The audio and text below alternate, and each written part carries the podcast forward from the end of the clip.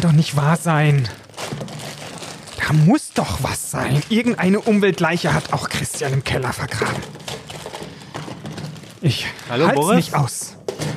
Boris, bist du schon in der Leitung? Ich kann dich Ja. leider nicht sehen, wegen Social Distancing und so. Aber ich kann dich ganz gut hören. Du suchst da noch irgendwas. Äh, ich suche nicht, ich durchsuche. Nämlich deinen Müll.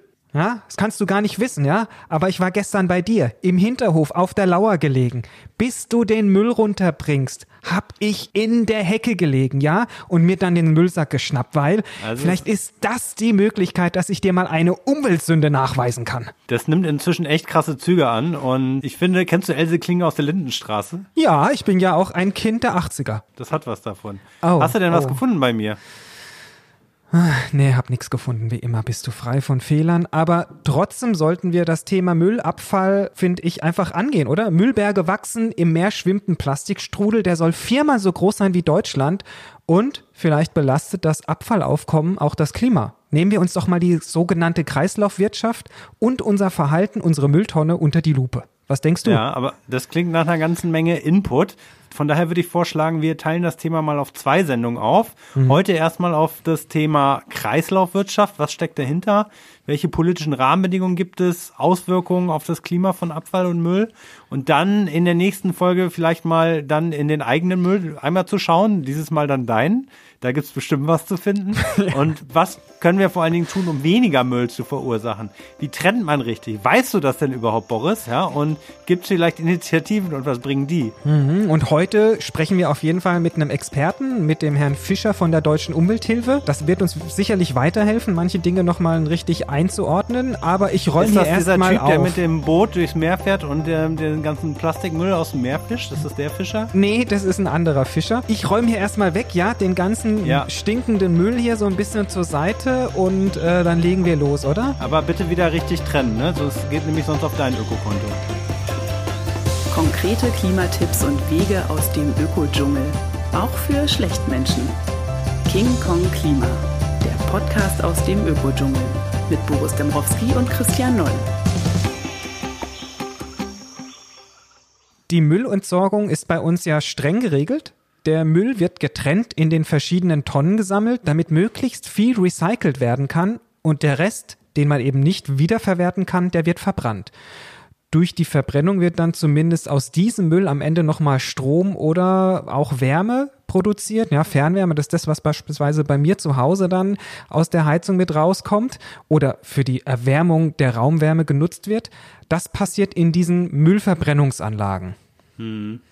Und das war ja nicht immer so, ne? Also ich war letztes Jahr auf so einer großen Archäologieausstellung. Da hat man ganz tolle Sachen gefunden hinter der Kölner Stadtmauer, als Köln noch eine römische Stadt war. Da haben die Leute einfach alles auf die Straße geworfen oder über die, über die Stadtmauern und sind so ihren Müll losgeworden.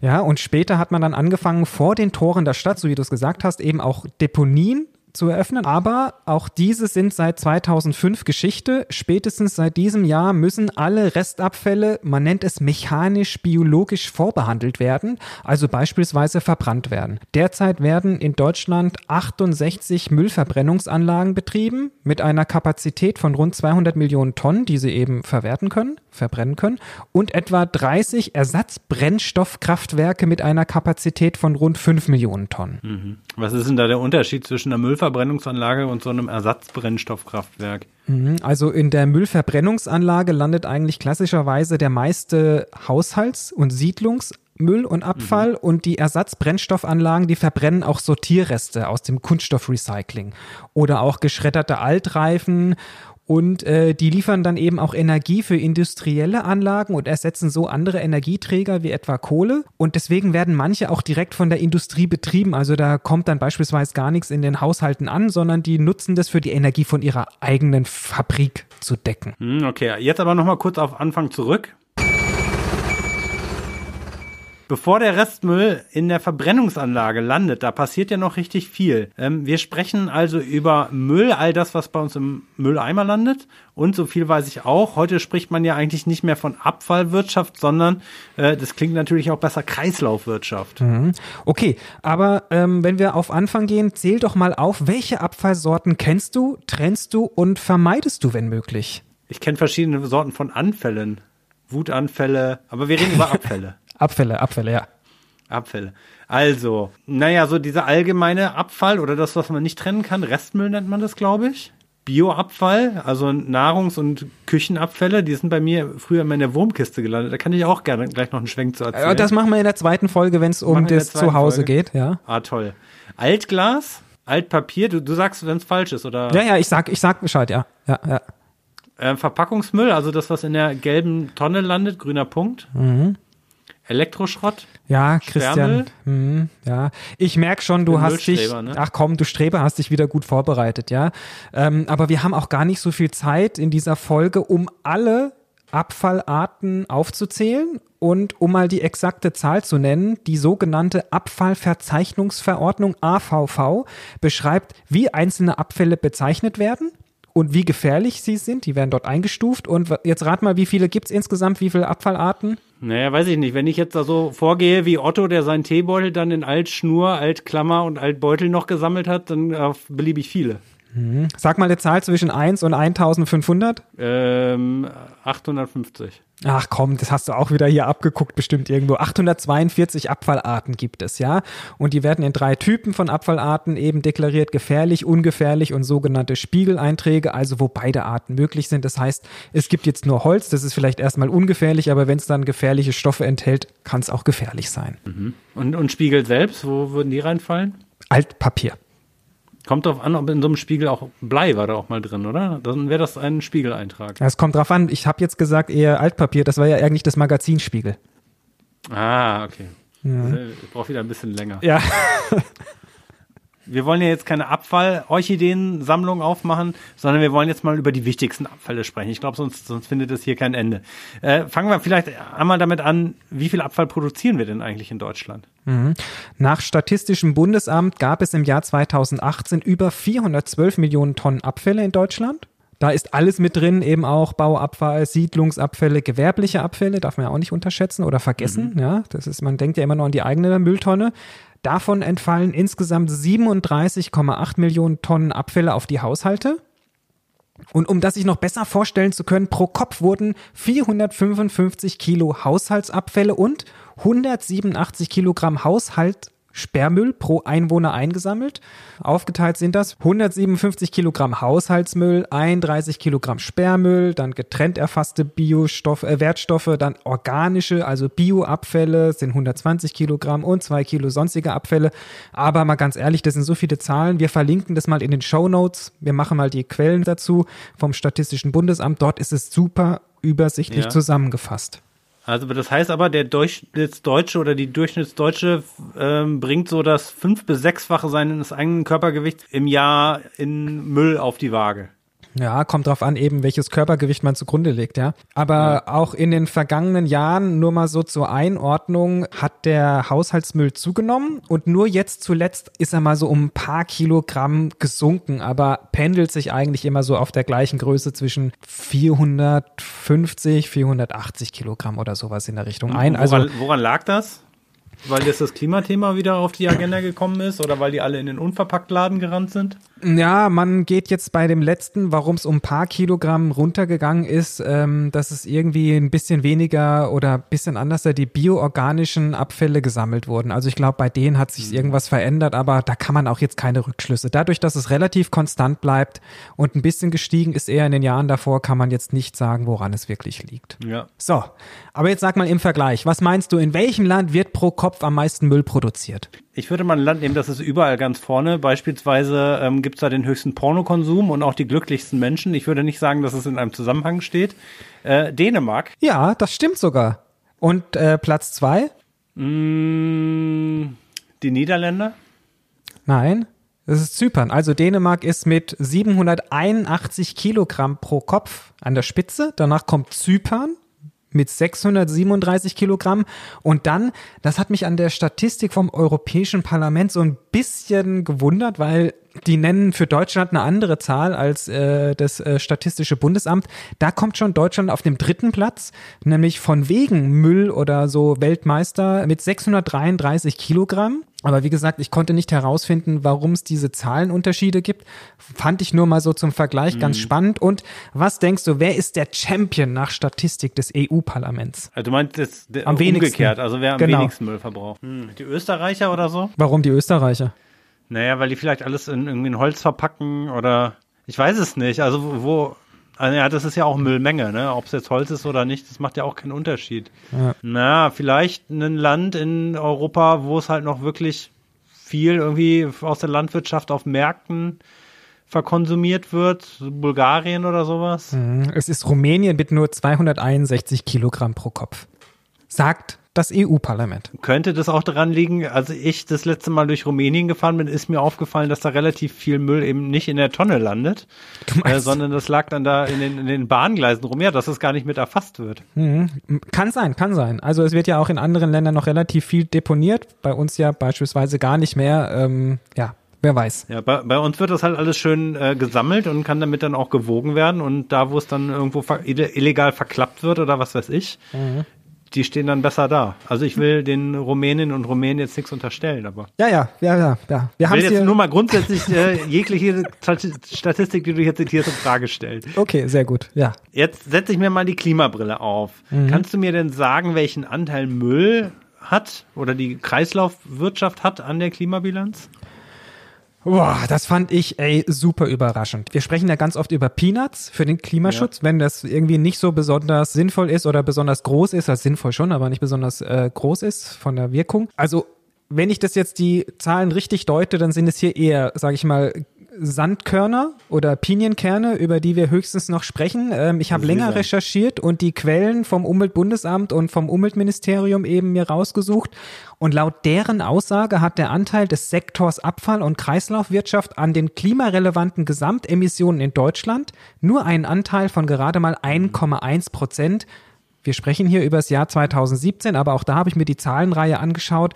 Die letzten paar Jahre hat sich da relativ wenig verändert. Es ist echt minimal. Also das fand ich total krass.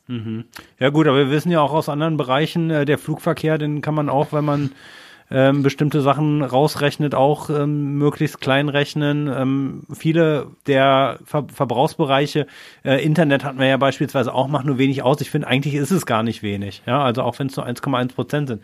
Aber wenn wir das jetzt mal ähm, versuchen, mal so umzusetzen auf die persönliche Klimabilanz, was bedeutet das denn pro Kopf? Mhm, Da habe ich gar keine Zahlen oder Bilanzen gefunden. Möglicherweise, weil der Abfall schon in die einzelnen Bereiche, also Lebensbereiche eingepreist ist auch wieder. Ne? Also das kann ich dir gar nicht genau sagen.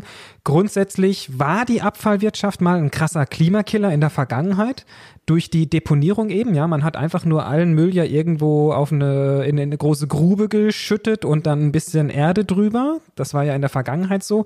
Und dort eben bei der Deponierung entsteht unwahrscheinlich viel Methan. Und wir wissen auch da, Methan hat zwar nur eine geringere Lebenszeit von 12,4 Jahren, ist dadurch eben eine geringere Lebenszeit als CO2, ist aber 25 mal so wirksam wie Kohlendioxid in der Atmosphäre. Und Gott sei Dank, seit Anfang der 90er Jahre sind die Emissionen des Sektors um 73,5 Prozent durchschnittlich oder überdurchschnittlich stark gesunken, eben weil nichts mehr deponiert werden darf. Ja, das ist super. Dann haben wir das doch gut geschafft. Also können wir jetzt Feierabend machen. Oder wollen wir nicht mal vielleicht doch irgendwie mit einem Interviewpartner sprechen, ob der das genauso sieht, äh, dass da alles anders läuft und die Kreislaufwirtschaft super dasteht? Vielleicht mit jemandem so super kritischen, die überall irgendwie ein Haar in der Suppe finden, so eine Umwelt-NGO. Also eine, die irgendwie total ganz oft auch die großen Unternehmen verklagt, ja, auf jeden Fall. Ja. ja, das ist auf jeden Fall der Plan vom Interview. Und vielleicht müssen wir dann im zweiten Teil ein wenig anders an das Thema heranarbeiten.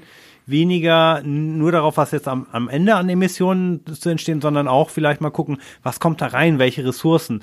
Ähm, das ist dann natürlich dann eben nicht nur ein Thema für Klimaschutz, sondern dann geht es natürlich auch um, um Rohstoffe, also beispielsweise die ganzen Verpackungen und auch Alltagsprodukte. Wir hatten das ja bei der Kosmetik schon, die auf Erdöl basieren. Äh, oder Produkte, die sogenannte seltene Erden und Metalle enthalten. Das sind ja auch Ressourcen, die endlich sind, die es zu schützen gilt, für die dann auch Naturraum zerstört wird. Und äh, von daher geht es ja eigentlich um diesen Dreiklang dann um die Themen Vermeidung, Verwertung und die richtige Beseitigung. Also, weil wenn wir jetzt einfach nur alle recyclingfähigen Abfälle einfach verbrennen, dann ist ja irgendwann nichts mehr da, worin wir dann künftig unsere Lebensmittel verpacken können, woraus wir Produkte herstellen können.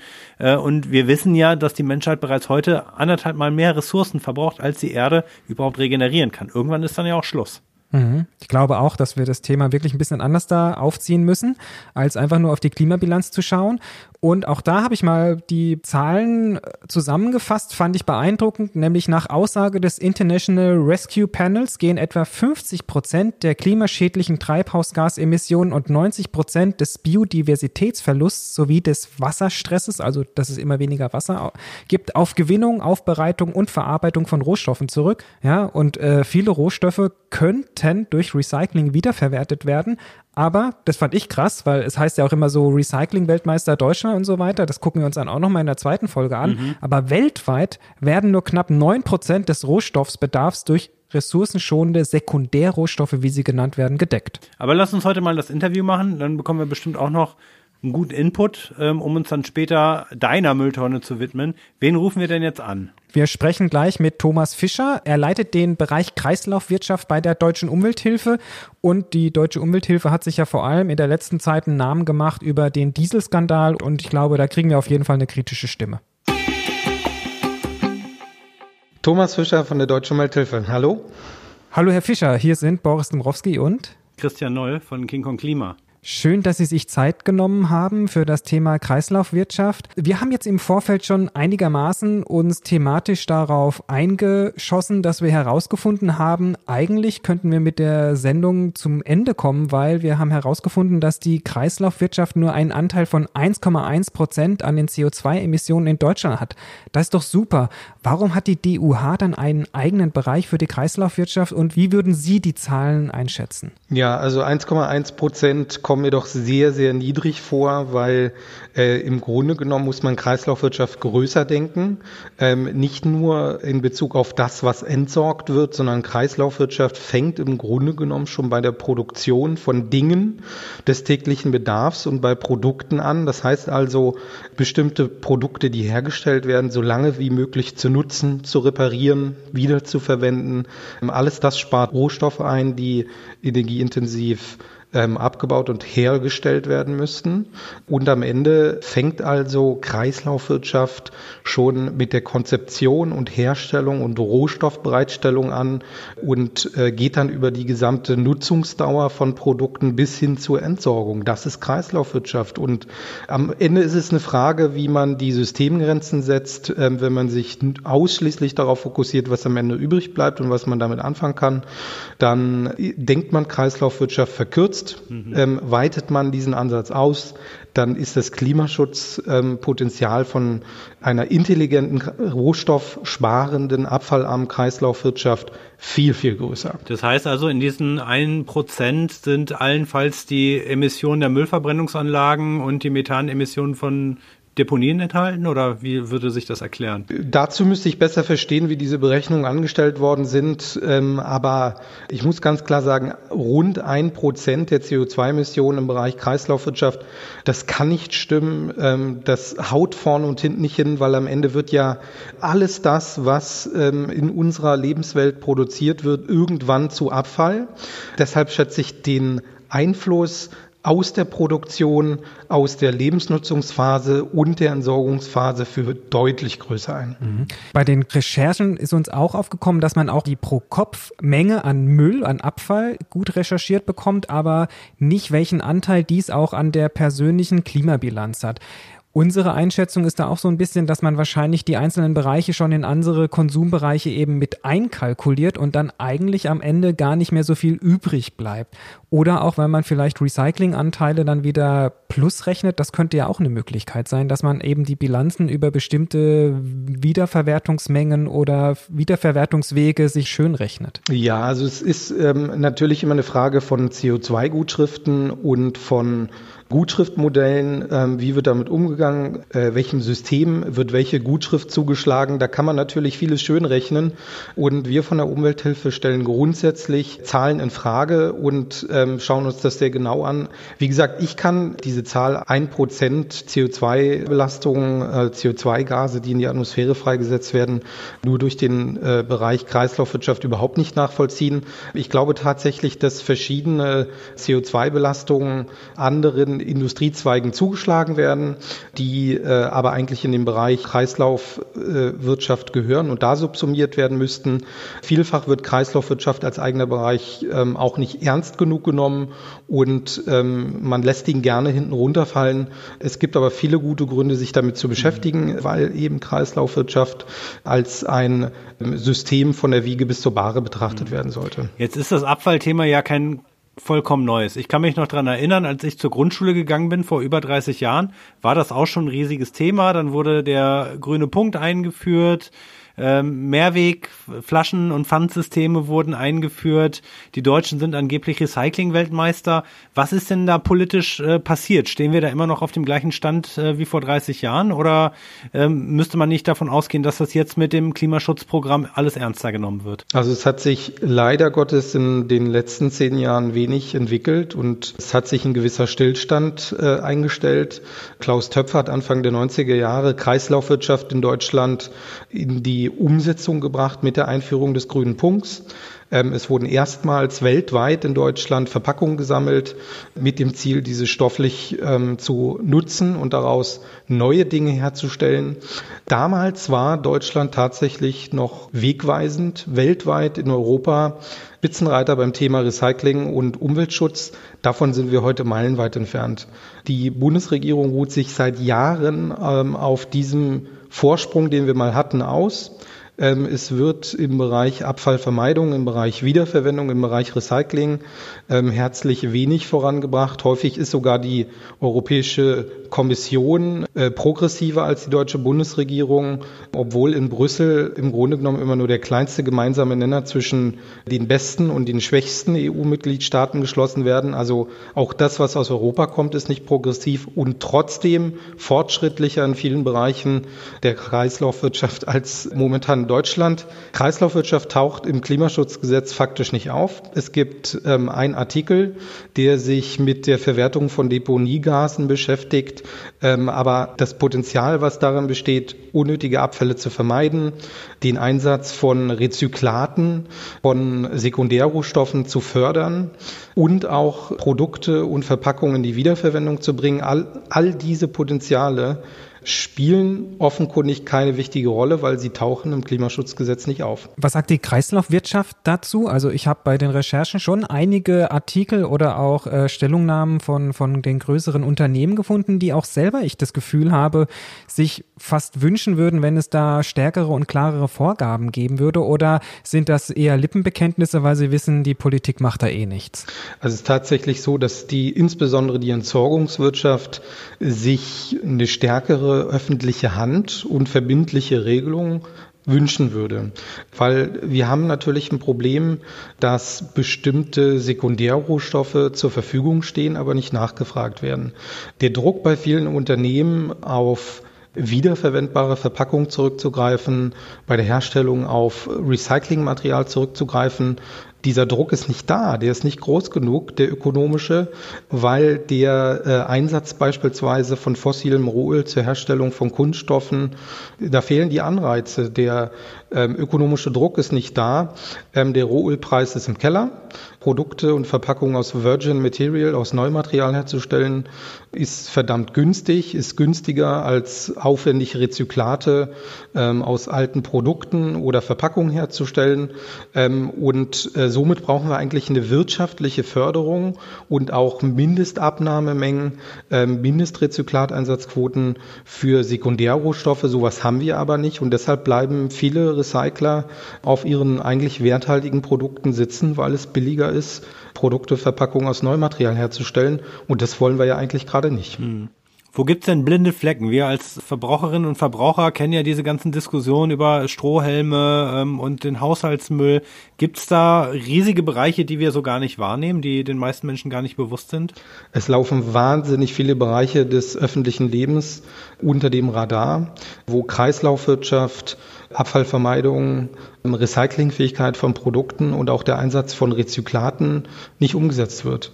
Ähm, das sind ganz unterschiedliche Bereiche, beispielsweise der Baubereich. Hier wird wenig mit Rezyklaten gearbeitet.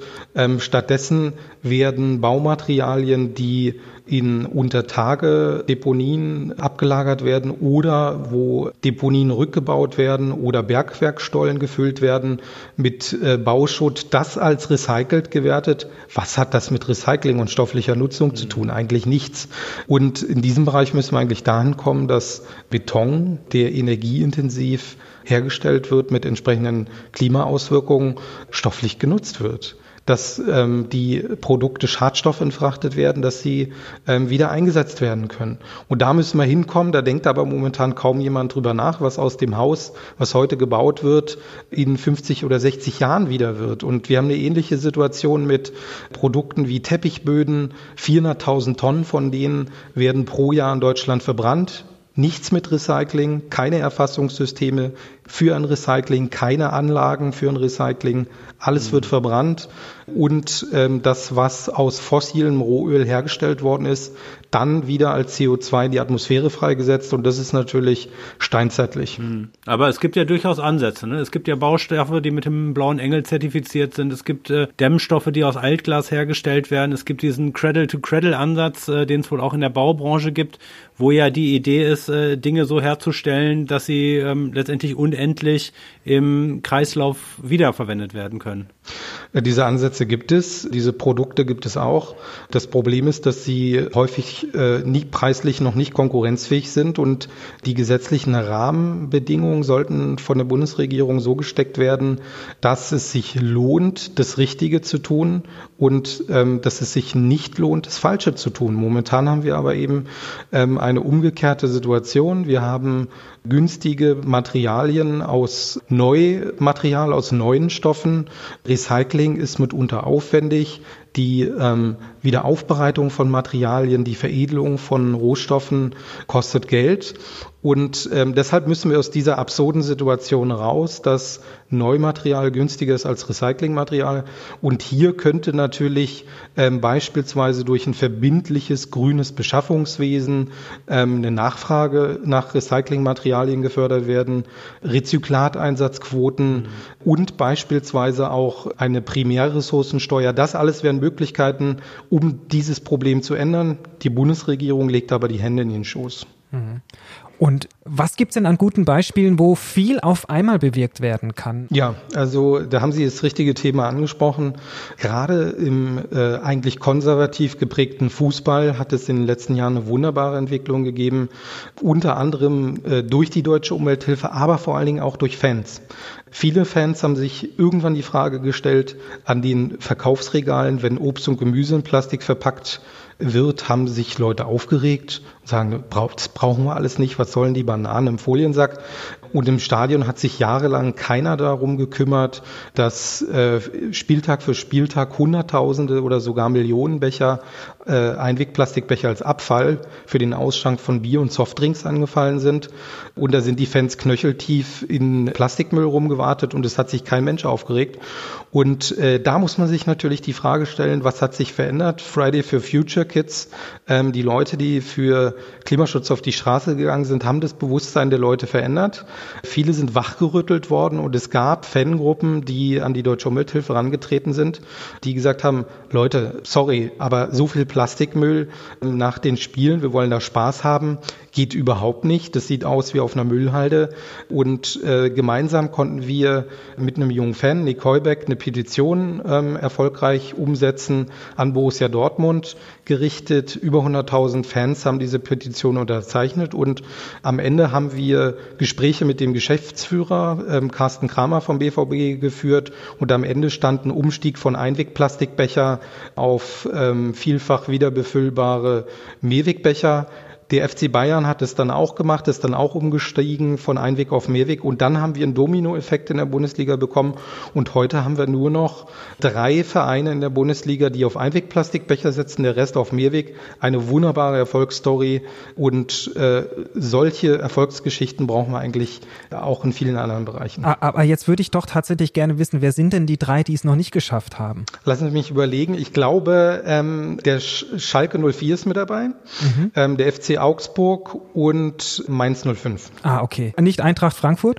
Eintracht Frankfurt setzt seit vielen Jahren auf Mehrwegbecher. Sehr gut, weil ich habe da einen guten Freund, ähm, der auch bei den Ultras ist und hätte ich den auch nochmal persönlich angesprochen. In diesem Sinne auch erstmal schöne Grüße an den Kollegen. Äh, insbesondere, weil Sie Frankfurt angesprochen haben, insbesondere für die Frankfurter wurden eigens sicherheitsoptimierte Mehrwegbecher ähm, entwickelt. Das heißt also zusammen mit Ballistikern. Und diese Becher entleeren sich, ähm, sicherheitsoptimierte Becher, Mehrwegbecher entleeren sich sofort in Sekundenschnelle während des Wurfs. Und entscheidend bei der Gefährlichkeit von diesen Becherwürfen ähm, ist tatsächlich, wie viel Getränk im Becher noch enthalten ist, ja. wenn er bei demjenigen ankommt, den er trifft. Sind die Becher leer, stellen sie keine Gefahr mehr dar. Und insofern ist es tatsächlich auch gelungen, diese Sicherheitsaspekte bei äh, Mehrwegsystemen mit zu integrieren. Hm. Gut, jetzt waren wir beim Thema Recycling, Recyclingprodukte kaufen. Das ist ja auch was, was man äh, Verbraucherinnen oder Mehrweg äh, kaufen, was man Verbraucherinnen und Verbrauchern empfiehlt. Was können Verbraucher denn sonst noch tun und vor allen Dingen, wo können sie sich politisch engagieren? Ja, also Verbraucher ähm, haben heute natürlich mit den sozialen Medien Möglichkeiten, die sie früher nicht hatten.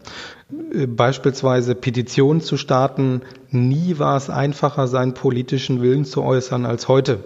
Das heißt also, wir wollen von der Umwelthilfe die Verbraucher auffordern, das, was sie von Unternehmen und von der Politik erwarten, auch an diese zu kommunizieren, beispielsweise über Petitionen, die gestartet werden, gerne auch gemeinsam mit Umweltschutzverbänden.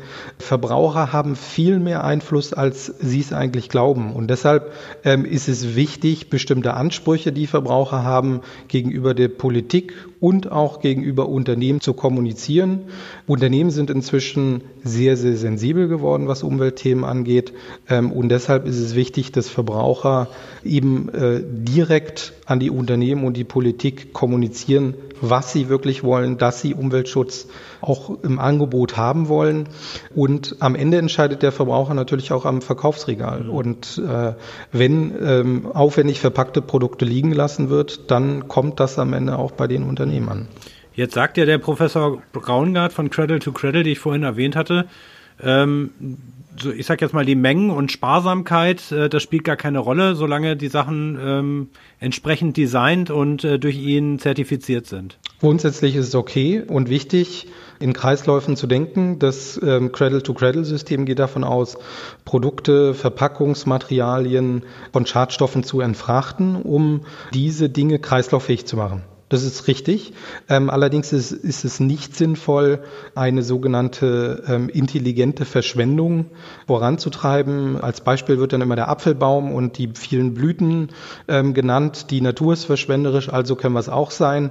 Ähm, alles in großen Naturkreisläufen zu fahren, das ist, glaube ich, nicht der richtige Weg, weil dabei wird eins vernachlässigt, die Energie, die notwendig ist, um Dinge herzustellen. Die Energie kommt nicht einfach irgendwo her, sondern die muss bereitgestellt werden und ähm, solange wir nicht zu 100 Prozent erneuerbare Energien verwenden, hat das immer negative Auswirkungen, vor allem auf das Klima. Und deshalb müssen wir natürlich sparsam mit Dingen umgehen, Dinge wiederverwenden, lange nutzen, im Kreislauf halten und vor allen Dingen die Energie, die notwendig war, um Dinge zu produzieren, Stoffe, Materialien zu produzieren. Diese Energie, die müssen wir sinnvoll nutzen, indem wir sie einsparen und die ähm, Ressourcen wieder einsetzen, um daraus neue Verpackungen oder neue Produkte zu, herzustellen. Und dadurch wird CO2 eingespart. Und das ist wichtig, ähm, diese Kreisläufe so zu denken und umzusetzen und alles irgendwo in der Landschaft abzuladen, damit es sich von alleine wieder abbaut. Ähm, das ist, glaube ich, nicht zielführend und hochproblematisch. Okay, also es gilt der alte Dreiklang Reduce, Reuse, Recycle. Vielen Dank, Herr Fischer. Gerne, sehr gerne. Vielen Dank. So, Christian, das war wieder ein super spannendes Gespräch. Ich bin ja sehr froh, dass ich den Monchi, meinen Kollegen da bei Eintracht Frankfurt jetzt nicht darauf losschicken muss, dass er sich für Mehrwegbecher irgendwie engagieren muss. Ich wüsste gar nicht, wie er darauf reagiert, aber ich weiß, dass er unseren Podcast hört. Aber wir machen jetzt Schluss für heute. In zwei Wochen sprechen wir dann wieder über unseren Müll zu Hause. Ich weiß nicht, wie dir es ging, aber ähm, als Kind, weil Kinder finden Müllmänner ja auch total toll. Wolltest du Müllmann werden, früher eigentlich? Oder ich weiß gar nicht, was ist denn jetzt der richtige Begriff dafür, oder? Äh, nennt man die noch Müllmänner? Entsorgungsfachwirt? Nee, die machen wahrscheinlich was anderes. Ja, mhm. es gibt auch Müllfrauen, oder? Ja, äh, absolut, Müll, ja. Müllmenschen. Na, Müllmenschen? Es gab auf jeden Fall mal bei der Sendung mit der Maus ein ganz tolles Lied, die Sechs von der Müllabfuhr. Mit so Kölner, schon zum zweiten Mal das Thema Köln, ne? Also Köln scheint ganz groß im Müll zu sein. Mit Kölner Müllmännern, die dann dieses Lied singen, ja? Wir sind die Sechs von der Müllabfuhr, Müllabfuhr, Müllabfuhr. Wir fahren raus um sieben Uhr, um Kennst du das? Nee, das kenne ich nicht, Christian. Das kriegt auch unser, unser Soundsystem niemals so gut hin, dass es sich wie Britney Spears anhört. Das kann man doch bestimmt irgendwie durch so ein äh, Autotune checken. Mhm. Aber ich habe herausgefunden... Meinst, wir haben da jetzt Datenmüll hergestellt oder was? Ja, aber du ganz ehrlich, ähm, ich war so gebannt von dir, dass ich in der, in der Zeit, wo du gesungen hast, doch Zeit hatte nachzurecherchieren, wie die aktuelle Berufsbezeichnung ist. Achtung, Fachkraft für Kreislauf- und Abfallwirtschaft. Da war ich gar nicht so falsch. Mhm, das stimmt, ja. Was habe ich gesagt? Entsorgungsfachkraft? Ja, sowas in der Richtung, genau. Okay, was machen wir, was machen wir denn das nächste Mal? Also, ich habe ein bisschen was schon mal vorbereitet für die nächste Sendung in zwei Wochen. Ich teste dein Wissen beim Quiz. Wer wird Millionär? Ja, da schauen wir mal, wie du dich schlagen wirst. Ja. Wir nehmen die gängigsten. Bauen wir auch Instrumente aus Müll und machen da Musik mit? Nein, nein, nein, nein, nein, das machen wir bitte nicht aber wir nehmen die gängigsten Müllmythen unter die Lupe. Also zum Beispiel, welche Tüte ist besser? Eignet sich Bioplastik für die Verpackung? Wird bei Glasflaschen eh alles zusammengeschmolzen und man muss sie nicht trennen? Ja, das sind so Sachen, ja. Und wir gehen auf Tauchstation im Meer. Spoiler. So mäßig Genau, wir zwei ab, ab in so ein Zweimann-U-Boot und wir gucken uns den Müllstrudel an. Ja, Apfelstrudel wäre mir ja lieber. oh. Ja, und wir geben ein paar Tipps, die wirklich was bringen. Also, ob solche Shops wie unverpackt überhaupt eine Relevanz haben werden oder ob wir eigentlich so wie bisher alles in Verpackungen kaufen und das ist okay, wenn sie nur gut getrennt werden. Und ich erzähle dir von meinem Besuch in einer Sortieranlage für den gelben Sack, Schrägstrich gelbe Tonne. Wie wird denn eigentlich dort getrennt? Wie funktioniert das eigentlich vor Ort? Ah. Und hat's da gestunken? Ah, nicht so doll wie dein Müll, der immer noch hier neben mir rummuffelt. Ja, du, du bist auch nicht abgehärtet. Ich erzähle dir dann nämlich auch von meinem äh, Zivildienst auf dem Klärwerk da wird man äh, wirklich eine harte Sau bei. Und ähm, es ist auch interessant, was die Leute alle ins Klo schmeißen und was dann im Klärwerk landet. Das werde ich dir in allen äh, Farben berichten. Und okay. ja, äh, Geruch, Geruchsvideokonferenzen sind noch leider noch nicht erfunden. Ja, Gott sei Dank. Ja, gut. Aber dann hören wir uns in spätestens zwei Wochen. Und bis dahin empfehlt uns, schreibt Rezensionen, schreibt Feedback an. info at kingkongklima.de Mhm. Abonniert uns bei Spotify, Deezer, Google Podcast und iTunes und vergesst nicht den Müll runterzubringen. Ja, bis in zwei Wochen. Tschüss.